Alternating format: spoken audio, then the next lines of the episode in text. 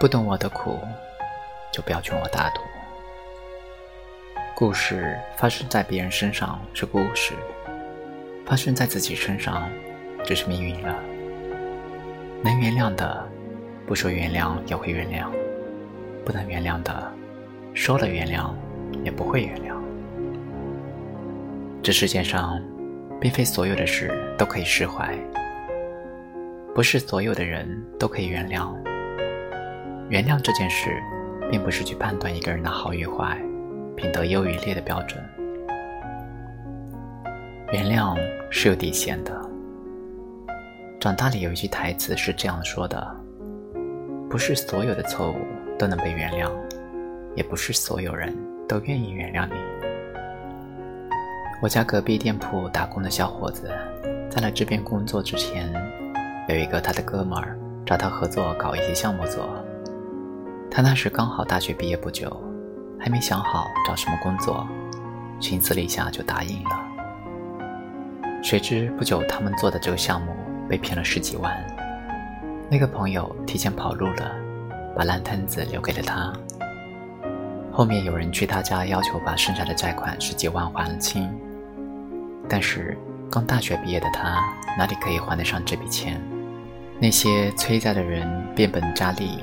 就在他们家墙上泼漆涂鸦，十几万对于一个农村家庭不是小数目。他爸妈得知这件事后又气又怒，他妈妈整天唉声叹气，为此忧愁的病倒了。他爸爸也好几日就蹲在门口抽闷烟，后面好不容易东拼西凑把钱还完了，他爸妈却苍老了好多。后面那个朋友揣着一笔钱去他家道歉，小伙子直接当场揍了他一巴掌。小伙子说：“他不配得到原谅，他造成的伤害已经超过了我原谅的底线。那些人上门讨债时，我看到我爸妈眼里的无助和绝望，我这一辈子都忘不了。”我听完他这一番话，久久无言。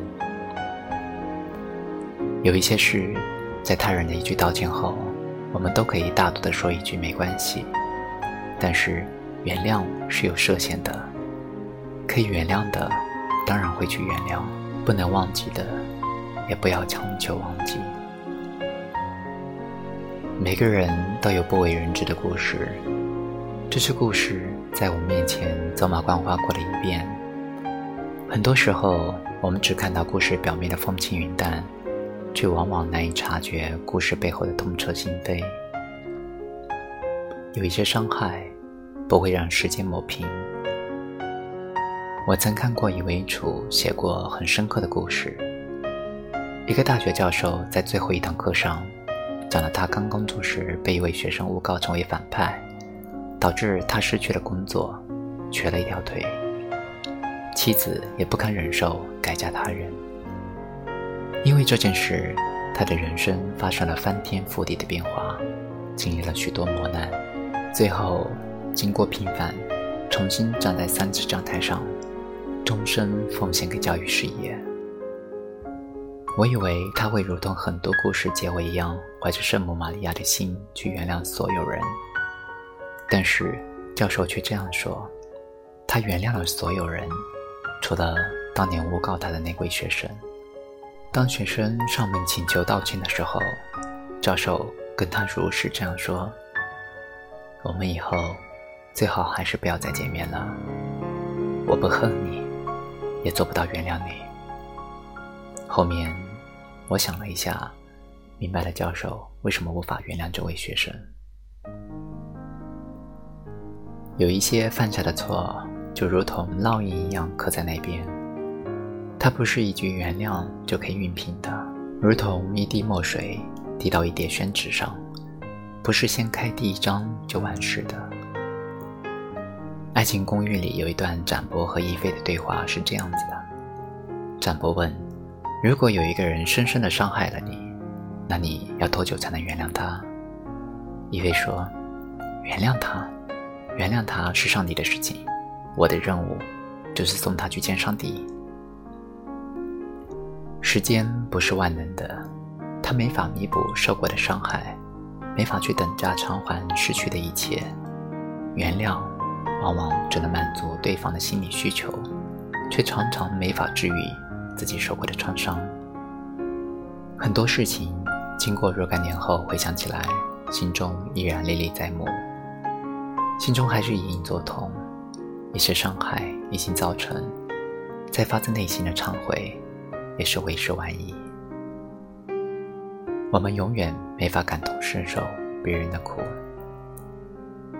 世上有很多事情，小的如同一块小石子扔进湖里，产生圈圈涟漪，又富贵平静。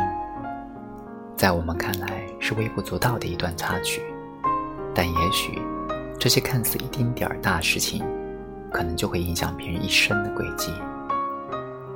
我曾在知乎上看到一位知友分享了他上小学时的一件事。他三年级的时候跟随他爸妈来外省读书，可能是外来生的身份不讨班主任的喜欢。有一次数学课上响铃了好一会儿，教室闹哄哄的，他跟同桌正在窃窃私语，他班主任走进来，把手上的书狠狠地摔在了桌上，直接点名叫他上去。他班主任毫不客气地抓着头发训斥他：“为什么上课了还在讲话？”他一开始默不作声，任由班主任抓扯推让。后面他委屈至极地回了一句：“其他同学也在讲话，你为什么不抓他们？”他班主任听完他的话，一下子怒火就升腾起来，直接甩了一他一巴掌，骂他还敢顶嘴。他整个人都懵掉了，强忍着眼泪。班主任怂恿坐在他前面的同学也来抽他耳光。班主任看没有人回应，就直接点名。点到的人吓得全身发抖，手都不敢伸出来。班主任直接抓住这位同学的手，硬是又甩了两个巴掌给他。他那天哭得撕心裂肺，恨透了这位老师。只有在结尾写道。现在读大学了，想起往事，依然历在目，成为挥之不去的噩梦，永远无法原谅这位班主任。一位网友不合时宜的在底下评论：“你这也太小气了吧？他毕竟是你的老师，都十几年了，没必要再记在心里。”只有冷冷的回复。你知道为人师表的他那样做会对一个小孩子造成多大的影响吗？不了解，就不要随意评价。原谅这件事，更多的时候是旁观者迷，当局者清。我们永远无法成为他人，如果不能去了解整件事背后的经过，不能去体会整件事给他人造成的伤害，就应该缄口不言。有人问蔡澜：“与人报仇是报好，还是忘记好？”蔡澜回答说：“三年不晚，有的报就报。懂得原谅可能是善良，是大度，但不原谅不一定就是睚眦必报，不一定就是小心眼儿。对于伤害你的人，可以释怀的。”就轻装上阵，不能遗忘的，虽不予以报复，但起码可以铭记于心，携带而行。很多人喜欢站在道德的制高点去指责别人，以大度去要挟别人，以善恶去混淆是非。但是，他们应该懂得一个道理：你若是不懂别人的苦，就不要随意。劝别人大度。